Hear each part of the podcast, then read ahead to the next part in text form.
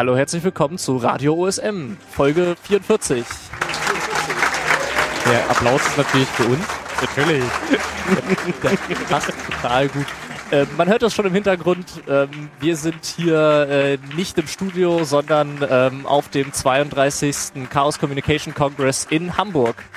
Ähm, der Chaos Communication Congress ist die jährliche Veranstaltung des Chaos Computer Clubs und ähm, es versammeln sich Menschen aus der ganzen Welt, um äh, hier eben äh, der Hackerkultur äh, äh, ihren Dienst zu erweisen und äh, eben interessante Projekte vorzustellen. Es gibt Vorträge, es gibt ähm, Assemblies, es gibt Workshops ähm, und es gibt eben auch hier eine Podcast-Area, in der wir gerade sind ähm, und eben diese Folge aufnehmen wollen. Wollen wir mal ähm, kurz gucken, wer alles da ist? Genau, und deshalb machen wir jetzt erstmal hier eine Runde. Ähm, ihr äh, hört schon eine etwas ungewöhnliche Stimme. Ich bin der Thomas. Äh, man kennt mich sonst eventuell aus älteren Folgen oder aus dem Podcast Mikrowelle. Ähm, dann mache ich mal weiter. Ich komme auch aus der Mikrowelle. Ich bin der Konsti, U-Bahn-Verleih. Ja, ich bin Marc. Äh, ihr kennt mich äh, aus den anderen Folgen von Radio SM. Ja, nicht ganz, aber ich ja. bin der Michael, auch bekannt aus den anderen Folgen. Und jetzt habt ihr die Orte wieder total kaputt gemacht. Äh, ich bin natürlich Andi, äh, auch aus München. Und äh, ja, von mir war zum Beispiel die letzte Folge, die auf diesem Kanal gelaufen ist. Ähm, wir sind jetzt hier so ein bisschen zusammengekommen. Ähm, eigentlich sind fast alle und die, die irgendwann hier mal Moderation auf dem Kanal gemacht haben, hier dabei. Und eigentlich wären es fast alle gewesen.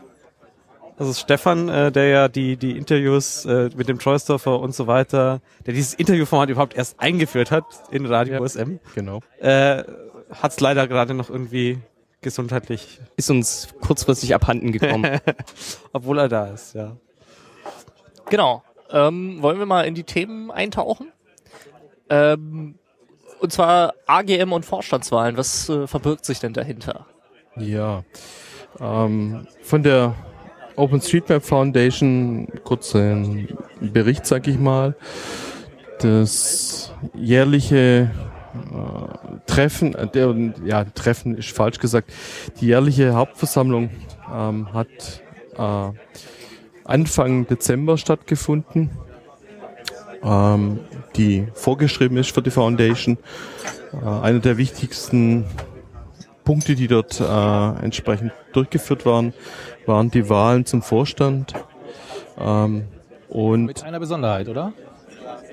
Es war doch erstmal nicht vor Ort, sondern das war alles online.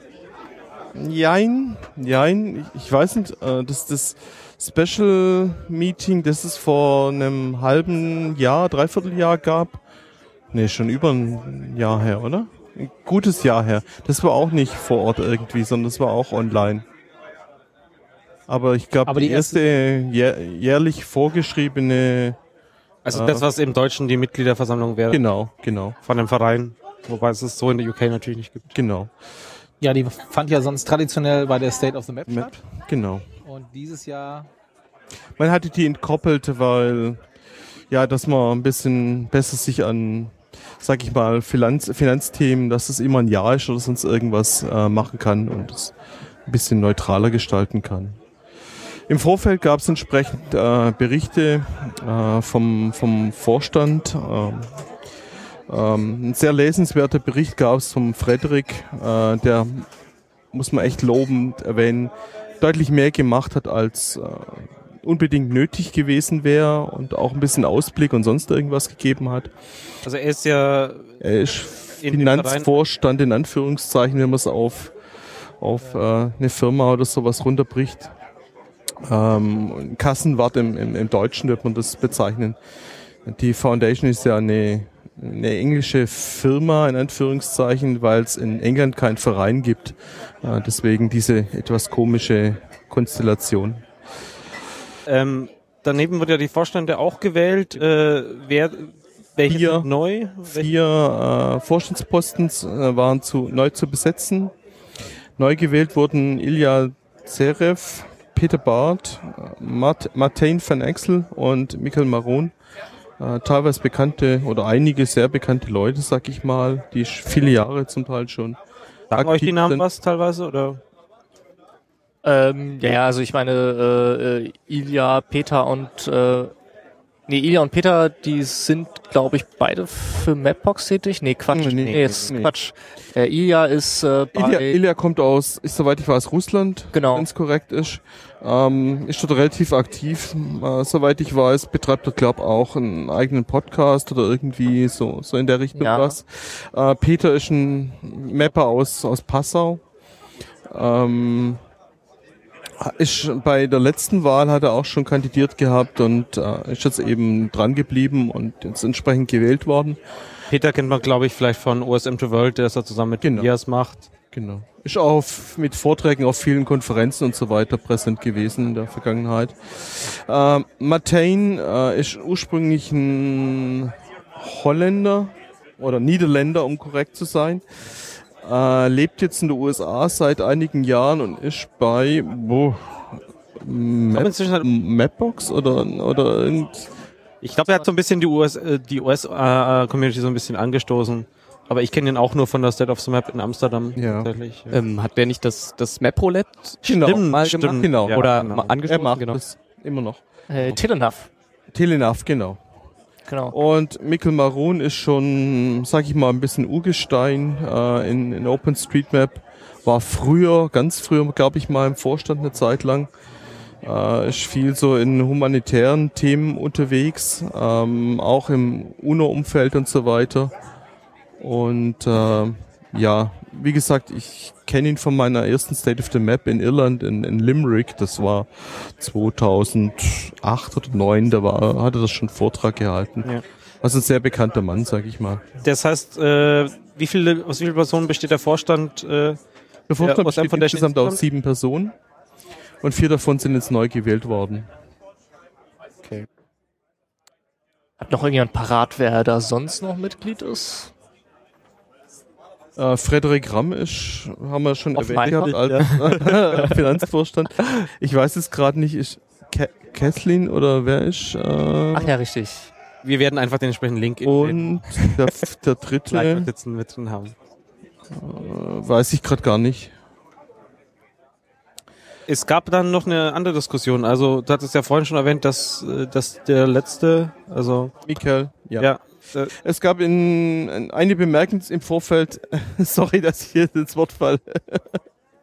es gab im Vorfeld der Wahl einige Diskussionen wie, wie üblich. Ähm, eine bemerkenswerte Geschichte war eine Warnung von Nicolas Chevanet, einer der Mitbegründer vom HOT, äh, über ein, die Gefahr einer, eines HOT-Übergewichts in Bord weil, glaub, drei oder vier äh, Kandidaten, die zur Wahl gestanden sind, äh, bei HOT entsprechend aktiv oder hoch aktiv oder sonst irgendwas sind. Und ähm, ja, da gab es einige Diskussionen darüber. Ähm,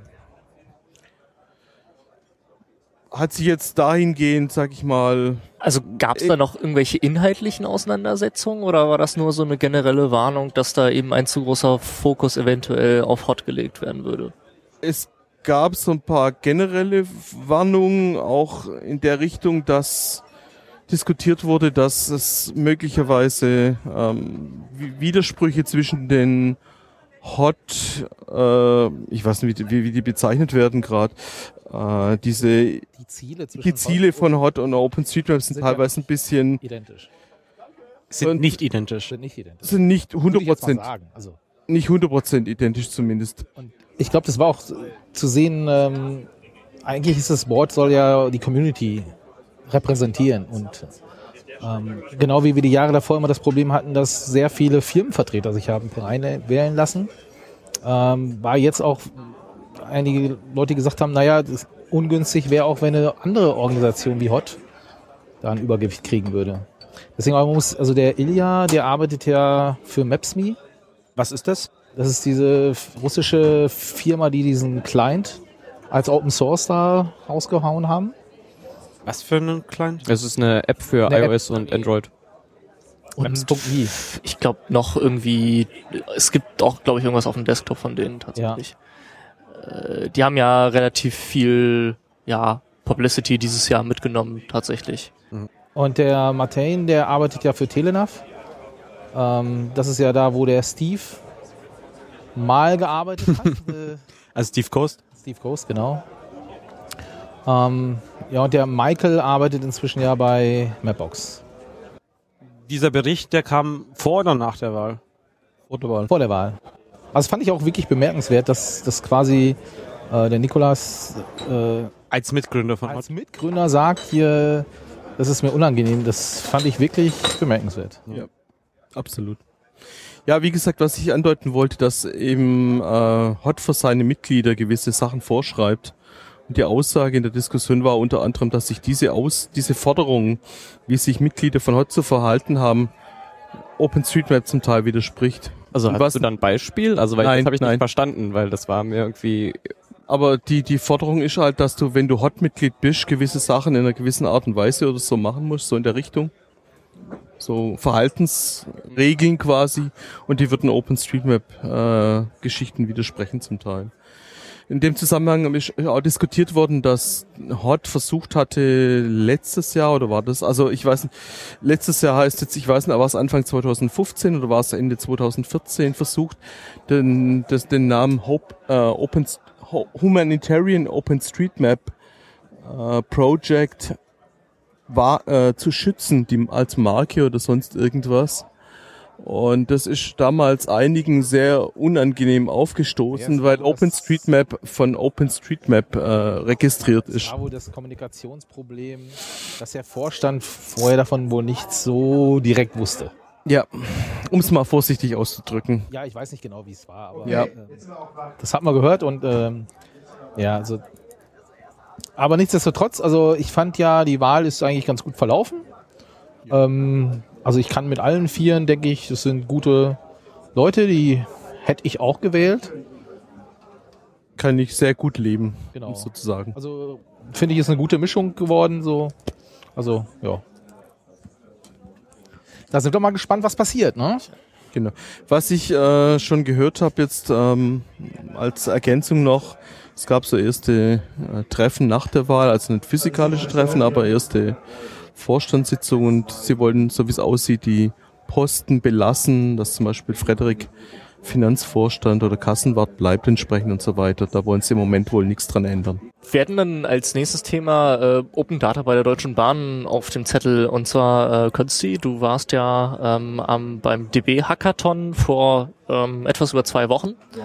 Ähm, möchtest du da mal was zu erzählen, was da passiert ist? Ja, ich würde gern insgesamt erstmal ähm, so Open Data und die Deutsche Bahn, das klingt erstmal ähm, ja, Ungewohnt. etwas, also etwas seltsam. Ja? Also wenn, wenn mir vor einem Jahr jemand erzählt hätte, die Deutsche Bahn macht jetzt Open Data, ähm, hätte ich ihn ausgelacht. Ähm, es es gab ja da diesen, diesen Vorfall mit den, als der Fahrplan so in einem offenen Format äh, bereitgestellt wurde von, von irgendeinem Drittentwickler, dass die Bahn dann wirklich ja auch fast gerichtlich gegen ihn vorgegangen ist. ähm, naja, Ja, also das war ja diese Open Plan B Geschichte. Genau, also das ist jetzt irgendwie drei Jahre her oder so. Da hat äh, Michael Greil halt die die ähm, Daten von der deutschen oder diese Fahrplandaten von so einer ähm, Fahrplan-CD, glaube ich, ähm, ja äh, irgendwie in ein Format äh, konvertiert, was wohl lesbar ist und ähm, das war fand die Deutsche Bahn nicht so toll und ähm, hat ihm dann irgendwie gesagt, ja, wenn du das nochmal machst, dann äh, hauen wir dir auf die Finger und äh, wir werden uns in Zukunft andere ähm, Open Data Aktivisten äh, suchen, mit denen wir zusammenarbeiten. Und ähm, das ist sowieso auch ganz schlecht für die Open Data Community, äh, ein ganz schlechtes Bild wirft das doch auf die. Ähm, letztendlich ähm, hat das ja aber eigentlich mehr oder weniger dazu geführt, dass der äh, Verkehrsverbund Berlin-Brandenburg dann tatsächlich ähm, ihre Daten auch veröffentlicht hat äh, als, als Open Data relativ zeitnah. Ähm, ich sage, also ich kann mir vorstellen, dass das halt irgendwie eine, eine Reaktion auch ein bisschen darauf war. Ähm, aber im letzten Jahr hat sich da bei der Bahn dann doch einiges bewegt und äh, man arbeitet jetzt auch wieder mit Michael Kreil zusammen und ähm, Ich glaube, er ist Berater geworden, oder? Oder er berät die Bahn. ja, weil er Bock auf Open Data hat. Er will halt, dass wenn die Deutsche Bahn Open Data macht, dann soll sie es halt richtig machen.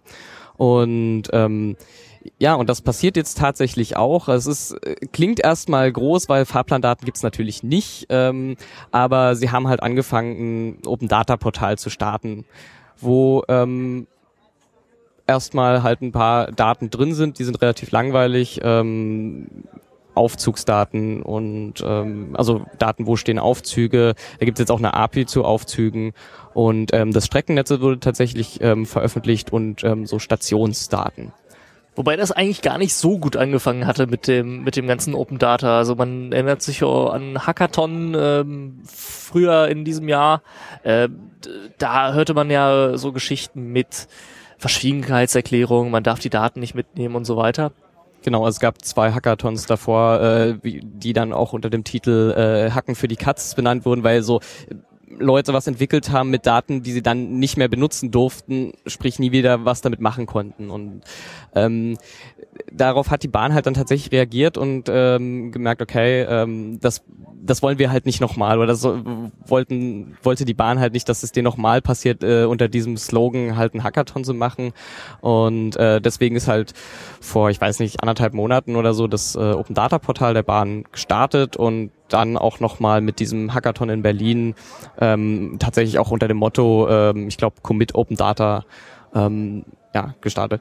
Ähm, kurz vorher, ähm, ich hatte mir die Daten ein bisschen angeguckt. Was mir halt aufgefallen ist, ist, dass die ähm, Stationsdaten zum Beispiel keine Geokoordinaten hatten. Und habe ich mir irgendwie gedacht, ja, ähm, wir kennen ja alle MapRoulette und das funktioniert total super und ähm, da, da kann man, kommt man ganz schnell zu Ergebnissen und dann habe ich äh, mir im Prinzip oder habe ich angefangen quasi ein MapRoulette ähm, genau für diese Stationsdaten ähm, zu bauen. Und das hat auch wirklich dazu geführt, dass wir innerhalb von einer Woche ähm, da ich glaube 25.000 Leute da auf Bahnhöfe geklickt haben und wir dann ähm, Geokoordinaten jetzt auch für diese Station haben. Also ihr habt im Prinzip diese Open Data Geschichten von der Deutschen Bahn genommen und eben schon durch äh, eben gecrowdsourced Ansätze angereichert, damit es eben ein vollständiger Datensatz wird im Endeffekt. Genau, und das ähm, war auch ähm, ganz gut. Also viele Projekte dann auf dem DB Hackathon in, ähm, haben diese Daten dann auch benutzt. Also ähm, also auch schon die, die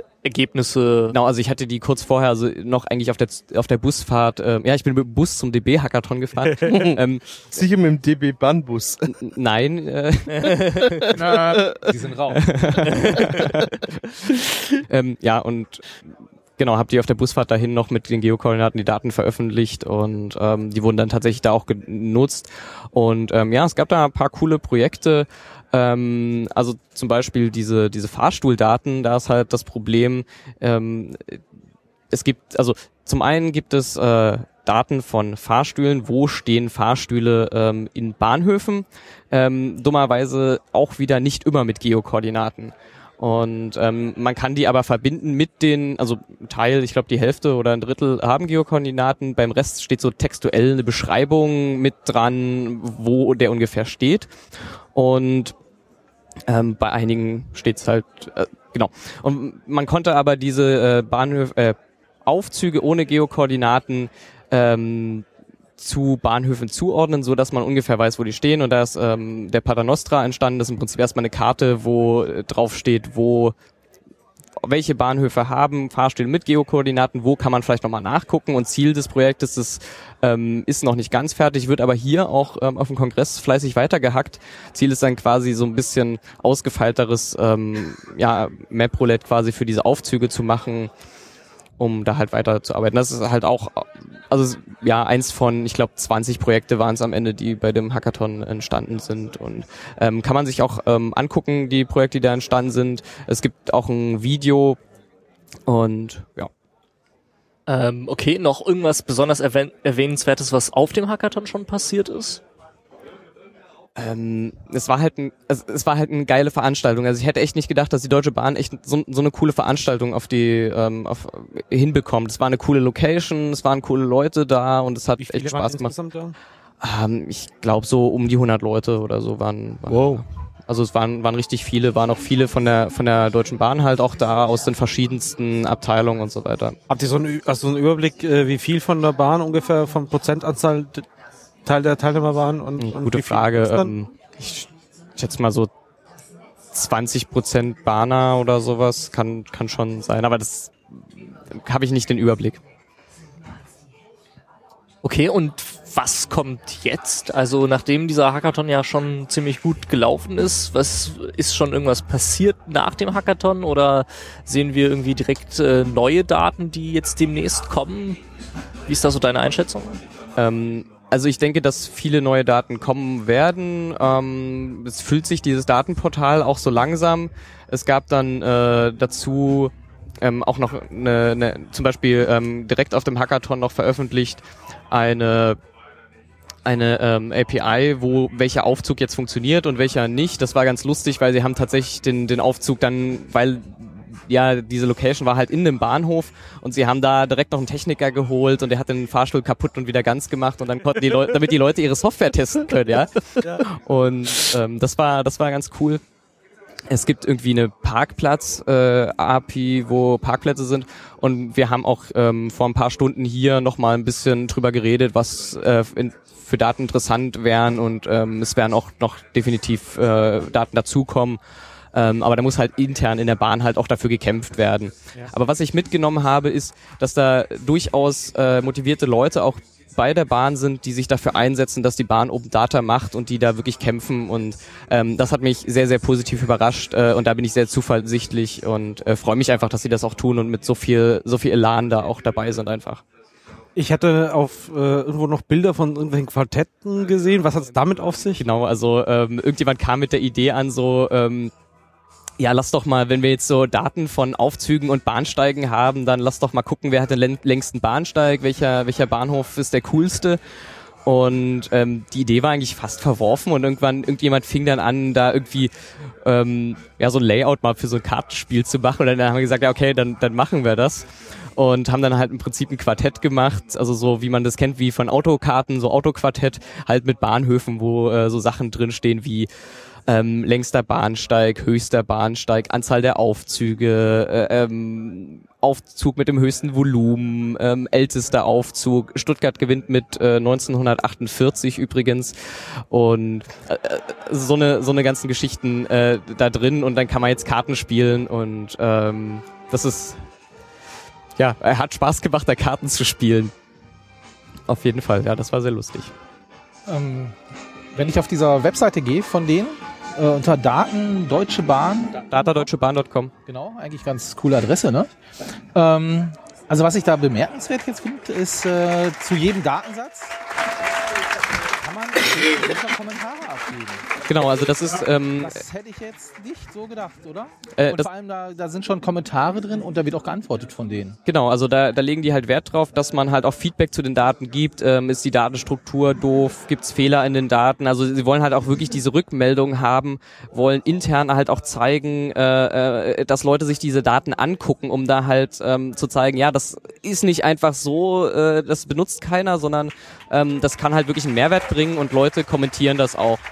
Und ähm, also ich empfehle das da auch einfach Kommentare mal zu, zu schreiben oder es gibt auch einen, Twitter DB Open Data, einen Twitter Account, wo man auch einfach Fragen stellen kann, wo dann auch eigentlich relativ gut geantwortet wird in, äh, im Gegensatz zu vielleicht irgendwie äh, dem offiziellen Account, äh, die natürlich damit überhaupt nichts anfangen können mit Fragen zu Daten und so weiter. Ähm, weißt du denn, wer außer euch oder du warst da, ne? Ich war, ich war da, ja. Äh, noch ein OpenStreetMap? Äh, Nakana war da, ähm, der, der SDK zum Beispiel war da, der jetzt auch viel mit diesen Aufzugsdaten zum Beispiel äh, macht. Ähm, Und, ähm, äh, ja. äh, Big Bug 21 war da. Also es waren ein paar, paar Mapper auf jeden Fall da. Und äh, weißt du jetzt auch, ob die Daten jetzt schon genutzt wurden, um die irgendwie mit OSM abzugleichen oder so? Ähm, also ich habe mal ein bisschen ähm, damit rumgespielt, auch während des, äh, des Bahnroulettes haben Leute da halt schon ähm, reingeguckt und dann diese die Bahnhöfe mit mit ähm, zum Beispiel den, der Identifikationsnummer dieser DS100-Nummer ähm, versehen.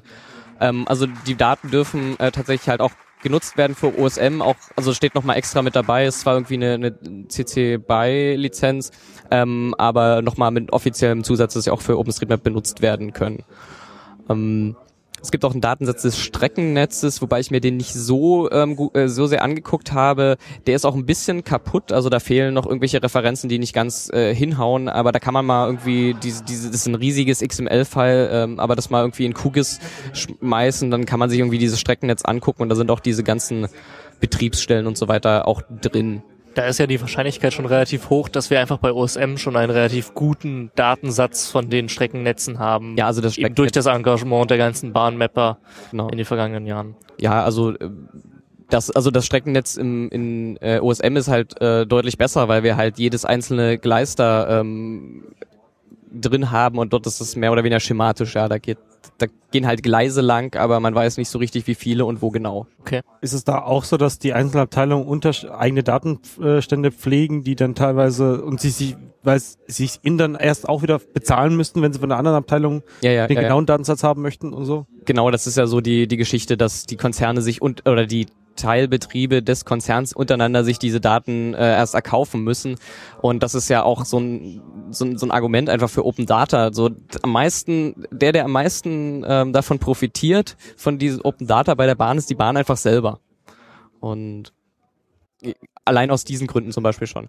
Ich, ich kann mir auch vorstellen, dass es ungefähr 70 verschiedene äh, Datensätze von Bahnhöfen gibt, so die sich unterschiedlich, also auch wenn man sich äh, das anguckt, äh, dieses Streckennetz und äh, dieser Stationsdatensatz, dann äh, haben die auch unterschiedliche ähm, Bezeichnungen, also äh, Namen, die äh, sich in der Schreibweise irgendwie unterscheiden, die Klammern anders gesetzt sind und, und, und so eine Geschichten.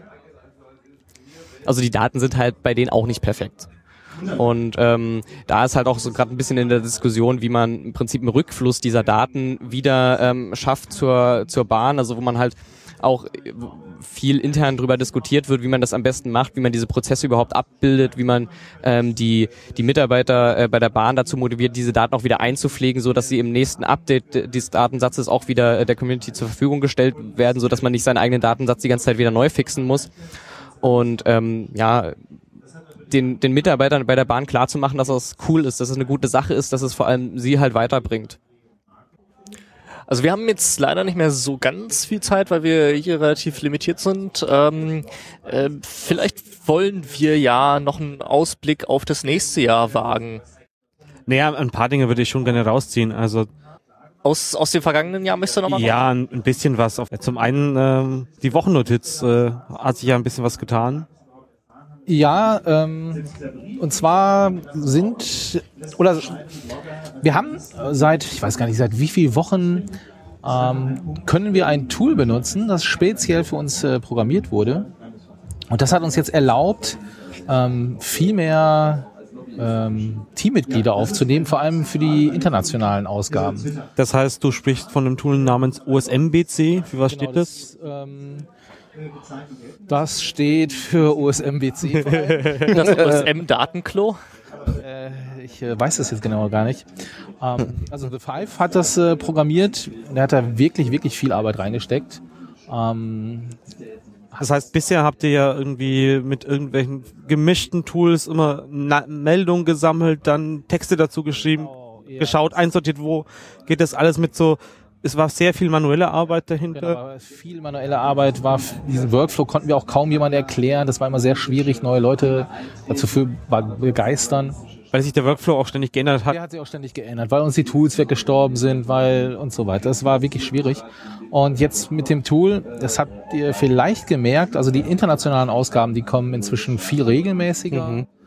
Ähm, Manfred organisiert das so ein bisschen, der leitet so diese ganzen internationalen Tools, äh, Teams.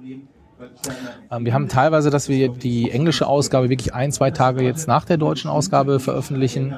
Ähm, also es ist weiterhin so, dass ähm, quasi die, die, das Hauptdokument sind die deutschen, ist die deutsche Ausgabe und davon wird quasi abgeleitet die äh, internationalen Ausgaben. Und jede Community äh, sagt oder entscheidet selbst, welche Meldungen sie mit reinnimmt und welche nicht. Und ergänzt auch teilweise eigene Meldungen, ähm, die wir halt nicht mit reinnehmen. Ja, und deswegen, ähm, also das hat mich so gefreut, äh, dass, dass wir jetzt ähm, durch dieses Tool erstens viel mehr Leute ähm, im Team haben und auch viel mehr internationale Ausgaben ähm, haben. Weißt du so ungefähr wie viele? Ähm, ich bin da jetzt gar nicht auf den aktuellen Stand.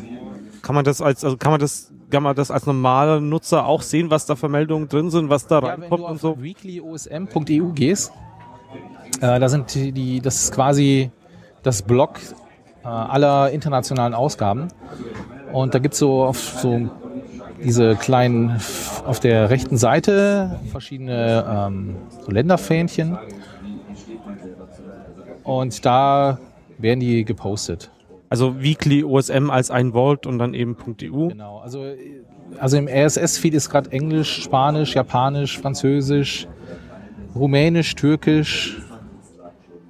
Du versuchst gerade die, die Flaggen, die da alle stehen, auf, auf die äh, Ja, Länder also, genau. Also rund Es zehn. ist, es ist nicht bei allen Sprachen so, dass sie wirklich äh, äh, wöchentlich auch rauskommen. Also es war vor allem in der Vergangenheit so. Ähm, aber jetzt mit dem Tool merkt man schon, dass es einfacher wird für die, weil die Arbeit viel, viel einfacher wird. Und damit sind wir aber noch nicht ganz fertig. Also The Five ist weiterhin da mächtig am Programmieren.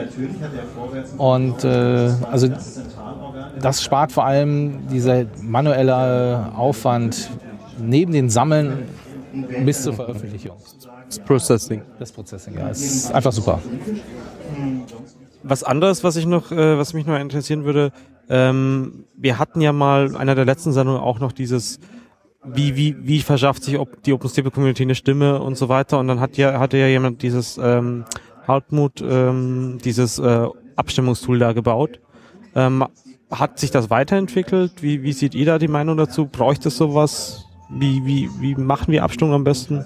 Also ich kann mich daran erinnern, also ich fand das erstens gut und positiv. Äh, was dem wieder ein bisschen fehlt, ist so die Nachhaltigkeit. Du brauchst es eigentlich wieder einen Kümmerer, der das weiter betreut. Und das habe ich so gedacht, das fehlte jetzt. Ich habe da lange nichts mehr drüber gelesen. Ich fand's auch prinzipiell gut, aber ich habe es ehrlich gesagt nicht weiter verfolgt, wie das da. Ich weiß, dass es einige Abstimmungen gegeben hat, weil das, weil dazu eine Mailingliste und so weiter aufgerufen wurde oder so. Aber sonst, ich habe es wie gesagt ehrlich nicht wirklich verfolgt. Aber bevor wir, bevor wir von der Wochennotiz ganz wegdriften, äh, muss man der Wochennotiz nur zu einem runden Geburtstag letztes Jahr gratulieren. Die 250. Ausgabe ist rausgekommen und inzwischen sind wir, glaube bei über 280 Ausgaben. Genau. Also gleich veröffentlichen wir die 284. Mal. äh, mit gleich, äh, meint Marc, den 29. Dezember 2015. Ähm, okay, haben wir noch irgendwas aus äh, dem vergangenen Jahr? Ja, vielleicht für, für das äh, Projekt relevant ist äh, der, der, das Hardware Funding Drive, der Hardware Funding Drive. Es gab ja eine Spendensammelaktion von neuen Server. Äh, das, dabei sind über 78.000 Euro gesammelt worden, um neue Server-Hardware zu, zu kaufen. Und unter den größten Spendern sind Mapbox und Mapsin, also Firmen, die eigentlich von, von OSM leben und es ist schön zu sehen, dass diese Firmen auch äh, wieder die Community dahingehend unterstützen, dass das Projekt weitergeht und, und, und, und weiterlebt. Da wir jetzt nur noch ein paar Minuten haben, würde ich auf die Vorschau übergehen. Ähm, FOSDEM ist hier das erste, was drin steht. Genau. Was ist denn Ja, die, FOSDEM? die FOSDEM ist, ähm, wenn wir hier auf einem Hack-Event sind, ähm, ja, die FOSDEM ist das, das größte Europä ich glaube das größte, bin mir nicht ganz sicher, ähm, Open Source Treffen in Europa. Äh, findet immer Anfang Januar in Brüssel statt und es wird ein Geospatial DevRun geben dort. Äh, hat es letztes Jahr schon gegeben, ähm, wird dieses Jahr also wiederholt. Ich weiß im Moment nicht, wie viel äh, OSM-Vorträge oder irgendwas oder Diskussionen das da geben wird. Aber ja, ein Blick über den Tellerrand ist es auf jeden Fall sicher in der FOSS-Welt äh, im, im Geo-Bereich. Genau, im Juli soll es dann weitergehen. AGIT 2016, diesmal mit Foskis-Konferenz mit dran. Genau. Ähm, dieses Jahr ist es etwas anders mit der Foskis-Konferenz. Normalerweise sind wir an Universitäten und richten die Foskis-Konferenz da aus, also die Universität richtet die da aus. Ähm, dieses Jahr durch die FOSS4G, die im August in Bonn stattfindet, ähm, hat der Verein auf einer letzten Mitgliederversammlung, vorletzten Mitgliederversammlung beschlossen, dass es keine Foskis-Konferenz im klassischen Sinne gibt, sondern wir das Angebot der AGIT nutzen, die vorgeschlagen haben, sie könnten die quasi mit, mit organisieren, dass wir ein Teil der AGIT werden. Äh, wir hatten auf der AGIT sowieso jedes Jahr immer einen großen OSM-Stand und äh, auf der AGIT geht es auch viel um OpenStreetMap, um Daten und so weiter und das hat sich halt angeboten. Ähm, deswegen auch der Aufruf, Ähm, der Call for Paper läuft gerade noch. Und wenn ihr wieder interessante Sachen habt für die Foskis-Konferenz, die dann, wenn sie dann stattfindet, wieder sehr klasse stattfindet mit zwei bzw. drei Tracks, also wie die Jahre davor, äh, könnt ihr euch jetzt noch bewerben. Ähm, dieses Jahr in auch ein, kein Pentabuff, ein Frapp, glaube ich, ist es geworden. Ähm, einfach wieder einreichen, was ihr gemacht habt, Spannendes, dann könnt ihr vortragen. Okay. Äh, Phosphor G hast du schon erwähnt, ist dann im äh, August in Bonn. Ja, Phosphor G ist die größte, weltweit größte äh, Geo äh, Open Source, Open Source äh, Konferenz, die allerdings sehr, ja, ich glaube firmenlastig inzwischen ein bisschen geworden ist und so weiter. Gibt's da also auch ähnlich günstige Eintrittspreise für OpenStreetMap Mapper äh, Communities Mitglieder wie Bin- bei der Foskis oder ist das Bin ich überfragt. Bei der Konferenz ist es, glaube ich, schon, dass die Eintrittspreise deutlich über denen liegen, wie wir sie gewohnt sind. Ähm, ich bin mir nicht sicher, also es war mal zur Diskussion, dass es so ein Helferticket geben könnte. Aber inwieweit da jetzt die Planung fortgeschritten ist, kann ich gar nicht sagen. Also ich habe jetzt gerade mal kurz nachgeschlagen, die, das Full-Day-Ticket, also drei Tage für äh, die vergangene Phosphor G waren 550 Dollar. Genau, das, ich glaube, in dem Bereich bewegt sich das auch. Da muss man sich natürlich wirklich, wirklich überlegen. Ähm, ja, Zumal da wahrscheinlich OSM Also- jetzt nicht die große äh, Rolle spielen wird einfach. genau, das denke ich auch nicht. Aber da, man muss sagen, der, der Foskes e.V. organisiert die eben. Es ist schon eine, schon eine gewisse Ehre und Auszeichnung, diese Konferenz ausrichten zu, zu dürfen. Okay, nächste Veranstaltung. Etwas Oder mehr für, für aus der Community ist das Sommercamp. Ähm, das, hat, das war letztes Jahr das erste Mal, dass wir das gemacht hatten. Ähm, der Ort ist äh, das Linux Hotel in Essen. Da treffen wir uns ja eh mehrmals jährlich von, von dem Verein. Und äh, wir hatten letztes Jahr das einfach mal im Sommer gemacht und dann haben wir das Sommercamp genannt. Und das äh, planen wir auch für diese, also für das nächste Jahr. Ist das richtig mit, mit Campen, so mit Zelten? Dann können wir Ja, das, das das, so- Zelt vom Kongress recyceln. Dann hätten wir dann noch also tatsächlich beim letzten Mal hat nur Mark und Nein, nein, nein, nein. Das war schon mehrere Zelte. Ähm, Sven hat gezeltet, also drei. nein, es war noch. Zwei Zelte und dein, dein Campervan. Ja. wie muss man sich das vorstellen? Also was passiert da auf dem Sommercamp? Ähm, Im Prinzip ist es ein, ein bundesweites Hacking-Wochenende. genau, es So. ist Heckwiegend. Ähm, Die Dresden-Abteilung wurde etwas vermisst, aber sonst. Ich wusste nicht Bescheid. wir schicken euch dann wieder eine Einladung. Gut. Also was vor allem auch jetzt da war, ähm, es waren auch mehrere Tagesgäste da. Deswegen war es auch wirklich voller wie die, also es war nicht nur Hack-Weekend. Und wir hatten auch zwei, drei Sachen extra für Leute, die einsteigen wollen. Also wir hatten ÖPNV-Einsteiger, Vortrag, Diskussionsrunde, zwei Stunden. Ähm, und das wollen wir dann auch noch weiter ausbauen. Also, dass wir die auch lokale Community aus NRW oder angrenzenden äh, auch mal einfach für einen Tag, wenn die Lust haben, vorbeikommen können. Dass wir da was organisieren, was, was nicht normal so beim Hack Day ist, wo die Leute einfach was machen, sondern dass wir wirklich ein kleines Programm versuchen da äh, zu machen. Okay. Ähm, das äh, große Highlight für jetzt die OpenStreetMap Community, nachdem es letztes Jahr ausgefallen war, die State of the Map, ähm, die ja im September stattfindet. Wird in Brüssel stattfinden. Ich weiß gar nicht, wie weit das die sind mit äh, Call for Papers und so weiter. Ich glaube, der ist noch nicht draußen, Also der aber Ort der Termin ist Universität bekannt. sein. Genau.